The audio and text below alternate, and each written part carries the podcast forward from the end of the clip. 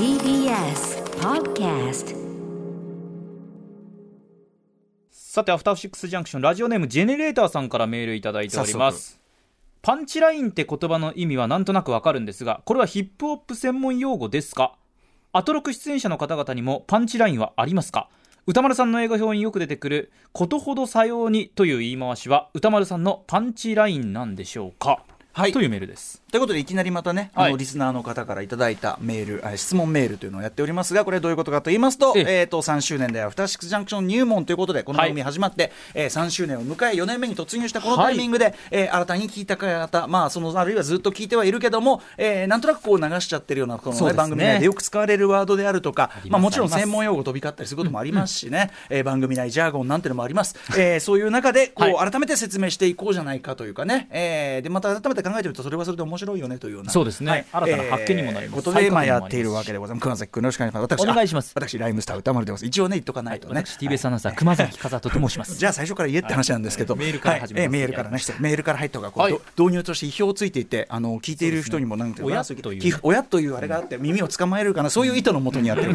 意図まで全部言っちゃいますか。えーそういうことです。はい、ということで、えっ、と、はい。なんだ、パンチラインね。えっ、と、ジェネ、ジェネレーターさん、いくつかも、えっ、と、ご質問いただいてますが、まずパンチラインっていうのは、これ皆さん、あの、辞書引けば、普通に英語のあれで出てくる。そうですね。最近また特によく聞くようになってきた言葉かなというあのヒップホップ用語でも何でもございいますんで、英語のまあ慣用表現ですね、はい。あのこの番組のあれで言いますと、えっと、スタンダップコメディアンのね、佐柳長川さん、はい。えーアメリカのコメディの本場、シカゴで活躍されて、今、日本にいらしており、あでままた戻られたか、ねすね。えー佐柳長川さんが前あの、前回ご出演いただいて、またスタンダップコメディね、特集やった時に、そのパンチラインというののあれで、まあ、要するにその、えっと、いろいろ喋ってきて、あの日本語でオチ、ね、はい。オチとか落語の下げとかね、はい。そういうのに当たるものが英語だとパンチっていうと、これ面白いなとね、うんうん。普通はこう落としてっていうのが日本だとこうもうパンチでドンってやってノックアウトじゃないけど。決めてやったぜみたいな。まあ、端的に言えばそういうふうにこうある流れで話が続いてて、うんうん。でその話の終わるべきポイントで決まったはい。なんかうまいこと言う。気持ちいいうんですね、気持ちいい。そう何か非常にうまいこと言う、まいこと言うのが大事ですね、うまいこと言ってそのパンチが決まって、まあ、日本語で言う見事に落ちましたというはい。話がそのピカンと決まった状態。これがパンチであってその状態を、えー持ってくその文章と特にその特にその一最後の一文みたいなのが、はい。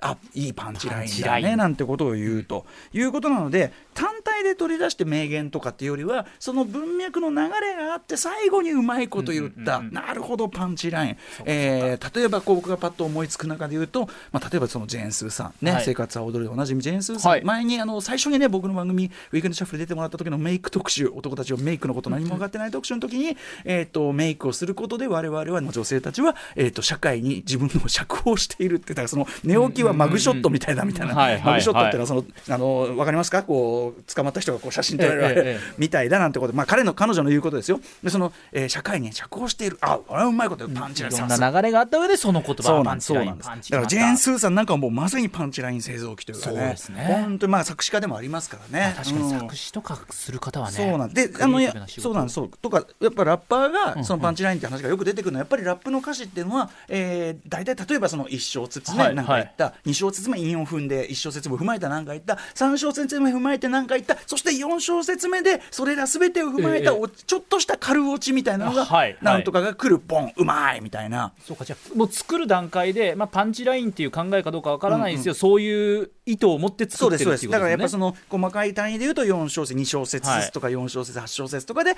一定のこうオチが来てでそれでやっぱうまいこと言うパいいパンチラインを決められるラッパーは、まあ、うまいラッパーの条件いろいろありますがいいラッパーとされてる。だからその条件があるためによくパンチラインの話が、まあ、ラッパーの口からは上りやすいのはそういうことですね、はい。例えば皆さんご存知だなと、えーまあ、 Grateful Days Dragon Ash ね、えー featuring Zeebra さん、 ACO さんの、えーあれですよ。俺は東京生まれヒップホップ育ち。えーん？悪そうなやつはあのいろいろパロディーがありすぎてどれが音か分からなくちゃった俺は東京生まれヒップホップ育ち悪そうなやつは大体友達、もう。これはだからそのバツンと決まった。もうジャンル問わずもいろんなところでみんな言うようなパロディとかね、まあ、ジョークのネタになるのも含めて日本のラップの中で多分一番有名なパンチラインの一つですよね、とかね、ええまあ、そんな言い方ができるということです。なのでご質問に答えるならばまず先に僕の言うと僕の映画表に出てくることほどさようにこれは単に口癖であって、はい。僕のトレードマーク的な口癖であってこのことほどさようにそれだけを取り出してパンチラインという言い方はしません。ということではないそう文脈の中ええ。で決まったっていうのがそうなわけで、だから映画表の中で僕がなんかうまいこと言ったらそれははパンチラインってこともあるかもしれないけどちなみにこの「ことほどさように」っていうのはまあ私のねなんか代名詞的なね、うん。あの言い回しになってますけどね。これ僕、まずその僕の映画表って、はい。そのでことほどさようになんてのは文章では出てきてもあの口語でそれを使ってる人聞いたことないっつって。使う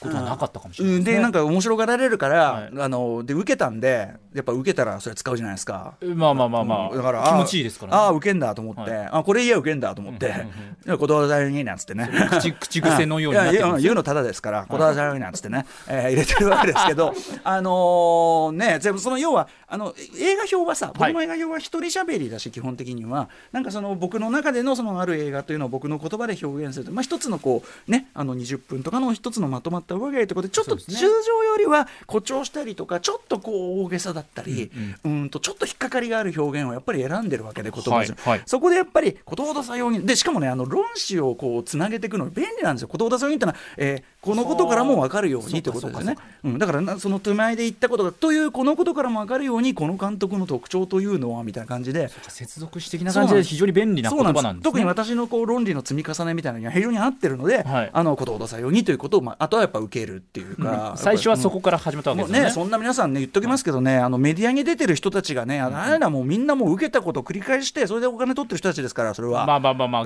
私がそれをやったところででね、それは私がそれをやったところで、その責められるその筋合いというのはね、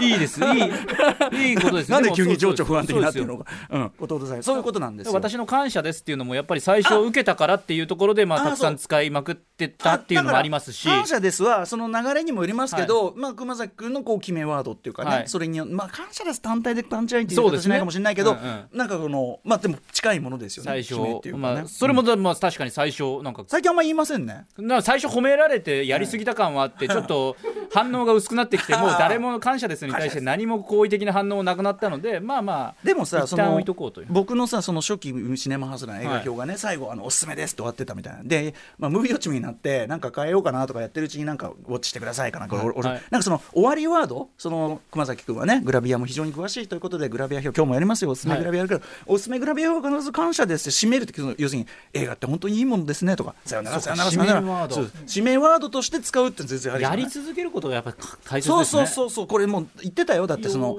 癖が強いとかもう全然言うって。まあまあまあまあまあまあまあ、そういうそういうのを恥ずかしがって言わない状態が一番恥ずかしいって言ってましたよ。そっか。あのこれはだから千鳥のノブさんがおっしゃってた、い、やちだと思う、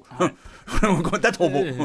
でもそういうニュアンスあのあのぐらいの誰誰かが誰がおあっしゃってたのぐらいの感じの誰かがはい。テレビで言ってた、だからね。言っていくこと大事ですね。今日、今日、今日からね。今日今日からもう一回今日から。その感謝ですだって最近の人はもう聞いてないかもしれないんだからさ、今日から復活させますので、皆さんそこのところをご一つ、いいと思うよ感謝です。す。ごくね、感謝です。いいですね。うんとってもね。はい。はい、ということで、え、え、熊崎さんはこのジャニレーターさんの質問を通じた私の回答で、熊崎君的には納得い納得いきました。はい、うん、パンチラインってそうですね、最近確かによく聞く言葉ですけど、こうなんか具体的にね、えー聞くとまたそうですね。深まるというかね、まあ感じいたしました。はい、オチをオチに当たる、はい。決まったというね、えー言葉、えーちゃんと見事がにこうパンチが決まってバーンというね、うまいこと言ったという、えーフレーズだということでございます。はい。ということということで番組を始めるにあたって。ほら、まあ今週4月からの新たなこのあれじゃ、志もあるじゃないですか。やってることですね。アフターシックスジャンクション なんで唐突になるのかという問題あります。After Six Junction. 4月12日月曜日時刻は6時9分ですラジオでお聞きの方もラジオでお聞きの方もこんばんは TBS ラジオキーステーションにお送りしているカルチャーキュレーションプログラムアフターシックスジャンクション通称アトロクパーソナリティは私ラップグループライムスターのラッパー歌丸ですそして月曜パートナー TBS アナウンサー熊崎和人です。はいということでですね、あのーまあ引き続き皆さんからのねアフターシックスジャンクションを巡る、あの素朴な疑問。はい、もちろんあの今日の放送中でもねあのーキャッチアップこうね披露ていければ全然、ね。はいあのやってきますんで全然リアルタイムでも送ってください、うん。歌丸アットマーク TBS.CO.JP 歌丸アットマーク TBS.G えーん？歌丸アットマーク TBS.CO.JP まで送っていただきたいと思います。します。でですね、ちょっとここで、はい。あのまあ不不法っていうかまああのですね、報道そのものはこの週末ぐらいに出たのかな。はいえーあメールが来てる。じゃあこれを読みましょう私がね。ラジオネームアルカさん。えー、私は DMX これ今日は実はその DMX というね、はい、えっとアメリカのラッパーの訃報をお伝えしようとしているわけですが DMX のめちゃくちゃファンというわけではないのですが3年ぐらい前のこと NBA のボストンセルティックスの、えー、ホームゲームに彼が会場にいるのを見つけたスタッフが、えー、スタッフか DJ が、えー、ラフライダーズアンセム彼のね、えー、代表曲なんですけどね99年、えー、かけましたすると会場にいた人たちの大合唱が始まりスクリーンに映った DMX を見て大盛り上がり。穏やかに笑みを浮かべながら、えー、それに少し手を振るように答える DMX を見たのが映像で見た最後でした、ラッポーとしてのキャリアはいろいろと彼の問題行動なので順調とは言えなかったと思いますがあのシーンを見た時やっぱり作品はみんな好きだしそこの評価は忘れられていないんだなと思いました。ご冥福をお祈りします。ということで、えー、DMX こと、まあ、本名 R シモンズさんがですね、まあ、非常に本当に、えーとまあ、一時代をあの、はい、風一世を風靡したというね、はい、ラッパーに特に2000年代、えー、前半ですかね、えー、風靡した、まあ、あと俳優としても活躍してましたけど DMX さんが、えーと、現地時間の9日に、えー、心臓発作を起こして1週間後の勤務ずっとこう渋滞が続いてたんだけど、えー、亡くなったと、はい、えー、まあ、ちょっと薬物の過剰摂取なんていうことであのずっとそのなんていうかなそういう薬物中毒というところとまあなんていうかなうん、あの戦ってきたというか、はい、うん、そこでずっと苦しんではきた人ではあって、はい。あのー、改めて言うならば、まあ、DMX この後ちょっと曲をかけようと思いますが、はいまあ、とにかくあの一聴して誰でもすぐ分かるトレードマーク的な、まず声ですね、うん、えー、DMX、まあ、特にこう犬の吠えるようなこうワンみたいなのを入れたようなですね、うダミ声とですね、はい、あとまあ実はすごくでもすごくこうワイルドな感じのラッパーに見えるけどすごく実はあのライミングとかもテクニカルで、えー、めちゃめちゃそのもちろんアーティストとしては優れてて、はい、であの実はキャリアとしては結構遅咲きっていうかこの亡くなったのも50歳とかですよね。あの結構年なんですよ。であの、はい最初にデビューしてあんまりうまくいかなくて、でその3位デビューしてそのラフライダーズというですね、はい、はい、あのクルーがいてですね、まあ、その2000年90年代後半から2000年代頭にかけて、まあ、席巻したクルーがいて、そこのまあ本当にヒットというかね出世頭としてあの再デビュー組で大成功だから苦労人でもあったりなんですね。はいえー、でその後もまあ俳優としても活躍されたりとかいろいろあって、えー、まさにそのヒップホップシーンの中でもですねあのー、なんていうかな本当に大スターのここのところヒップホップのそのなんかアーティストの訃報の中でも結構ビッグネームムっていうか、はい、ちょっとショッキングな感じでしたね。で特にね僕個人的には最近、まあ、映画なんか見てて、あのー、まあ、例えば 80s リバイバルとか 90s リバイバルっていう中で、はい、あついにこう2000年代リバイバルっていうかそういう流れだなっていう中でなんかこう2000年代初頭ヒップホップとかのすんごい景気がいい感じイケイケどんどんな感じ、はい、ウェイウェイな感じというかそういうのを表現するちょっとその懐かしさ夏メロ的にでそこでこう主人公たちがわーっとはしゃいだりするみたいな、もしくはそのあまりの威勢の良さがちょっとある種こう面白みを醸し出すみたいなそういう表現の時になんか DMXX の曲使われること多くなったなと思う、ね、はい、デッドプールのクライマックスとかもそうだし、えー、シャフトもそうかなあのネットリックスのねとかも出てきた。最近僕ね見た中でねあれとねバッドトリップ、えー、ドッキリ横断旅行、まあ、要するにあのネットリックスで見れる、はいはい、あのああいうなんだあのサシャバラン公演型のドッキリとあのフィクションのコメディを混ぜたような作りのやつ最近新作でかかってて、はい、まあ、非常に笑っちゃったんだけど、まあ、ひいろんな意味でひどい コメディなんだけどそれでやっぱりその主人公たちがこうクラブでめちゃめちゃはしゃぐ場面で高らかにあの曲をかけようと思っている DMX の代表曲が流れたりして、はい、そうだからすごくやっぱその時代のアイコンっていうかねそのなんだなと思って改めてその、D、で DMX 例えばそうだな日本のラッパーで言うならやっぱジブさんがジブラが、はい、えっと、特に、えっと、ミスター・ダイナマットっていうね、えっと、彼のその、えっと、ベースト・オン・トゥルー・ストーリーか、えっと、セカンドアルバムでぐガラッとこう割とこうなんていうの彼もイメージチェンジしてぐっとこうなんていうかなあのその当時のヒップホップのモード。なおかつその日本語ラップのテクニックとしても割とこうなんていうかなその後からこう不良の子たちとかがちゃんとついてきやすいように方法論的にすごく整理してこの件はね以前の僕の番組でもちゃんと説明して、はいはい、ジブさんがいかに意図的にこうなんていうかないろんなヒップホップ文化っていうのをその日本に定着させるために自らフラッグシップとなってこう工夫したかっていうのをやったのでその時のやっぱ一つのモデルが、まあ、明らかに DMX 本人も、ね、はい、公言してたと思いますけどというあたりでですね、えーまあ、非常にそのヒップホップカルチャー、えー、ラップミュージックに対する貢献度の高さ、えー、もちろん映画俳優としても活躍してたし、というところであのまあ、惜しまれるなというかね、はい。えー、さっきちょっとあのネットにあるこう映像で、えー、構成作家古川光さん、まあ、ヒップホップにお詳しいんで、はい、彼がですねそのレジェンドラッパーラキムというですね、うん、えー、レジェンドラッパー尊敬するラッパーの前でもうあのヒップホップ一人のヘッズヒップホップのファンに戻って、うん、もうはしゃいでもう本当にあんた最高なんだよっつってやってるもうキラキラした笑顔なんかこう見るともうね、いやーっていうかね、うん、なんかそういうアリシのそのね生き生きした笑顔なんか見たらちょっとまたおろいときてしまいましたけども、はい、でもね曲そのものはねこういう、あのしんみりした空気とは全くあの正反対なというか本当に、ね、あのヒップホップのあのいろんな曲の中でも一番激い曲じゃないですかね。はい。お聴きいただきたいと思います。DMX2000 年にリリースされた曲です。パーティーアップ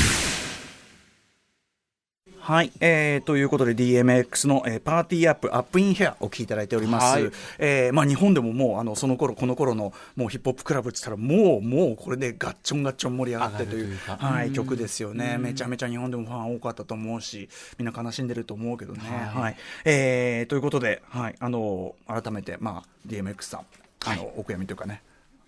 冥福っていう方はちょっとあんま合わないかもしれないけど、はいまあ、日本語でいうご冥福をお祈りしたいと思います。はい。えー、といったあたりでございます。まあ、でもね、この曲の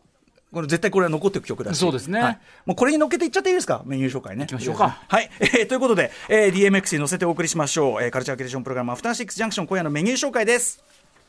はいこの後すぐです。カルチャー界の気になる人物ことを紹介するカルチャートークのコーナーです。本日は番組初登場です。木曜玉結びの面白い大人にも出演中作家のカルロス矢吹さんが初登場ということです。プロ野球シーズンも始まっています。カルロス矢吹さんが愛してやまない中日ドラゴンズと名古屋カルチャーについてプロ野球ファン以外でも分かるように解説をしていただきます。そして7時からは日替わりでライブや DJ プレイをお送りする音楽コーナーライブダイレクト。今夜のアーティストはこちら。神戸初の3ピースロックバンド WOD が番組初登場、はい、3月31日にサードフルアルバム「Life is Too Long」をリリースされたというタイミングでのスペシャルライブ音源を届けていただきます。そして7時40分頃からは新概念提唱型投稿コーナー「イキリ言動」あなたがついついやってしまったまるイキリな投稿を紹介していきます。そして8時台の特集コーナー「 Beyond the Culture こちらノーナリーブス西寺豪太プレゼンツ新シリーズ 80s ポップ戦国武将図鑑カルチャークラブ編。はいということでこれまでは、えー、70年代から90年代の洋楽そして最近では邦楽も特集してくれてる西寺郷太さんですが原点回帰やっぱりね西寺郷太君といえば 80s ポップ研究ですよ、えー、私ともねあの、はい、80s ナイトなんていうねクラブイベントも一緒にやったりしてましたけども、えー、ここから先はですね 80s ポップ戦国武将図鑑ということで、はい、80年代に活躍したこれまで意外と扱ってこなかったビッグアーティストたち、うんうん、ビッグネームたちなぜここを今までやっていなかったのかというところを扱っていきたいと思います、はい、その第一弾今後ろでミス・ミー・ブラインド流れておりますカルチャークラブ出たえー、1981年カラフルな衣装とソウルフルな歌声で世界中の注目を集めたボーカリストボーイ・ジョージを中心にロンドンからデビューした4人組もう本当にもうもうもう、もう、そりゃ、もう、そりゃ、はい、大好き。もう、80s ポップ戦国時代を彩る主役級の武将、カルチャークラブの魅力とストーリーを紹介していただきます。はい。番組では皆様からの感想や質問などをお待ちしています。アドレスは、歌丸アットマーク tbs.co.jp 歌丸アットマーク tbs.co.jp 読まれた方全員に番組ステッカーを差し上げます。また番組では各種 SNS も稼働中です。Twitter では番組内容のフォローや紹介した曲をリアルタイムでお知らせします。LINE では毎日放送前に番組の予告が届きます。そしてインスタグラムでは後日スタジオ写真が満載の放送後期がアップされますので皆様各種フォローよろしくお願いいたします。それでは熊崎君準備よろしいでしょうか？もちろんでございます。それではアフターシックスジャンクション。行ってみよう。After Six Junction.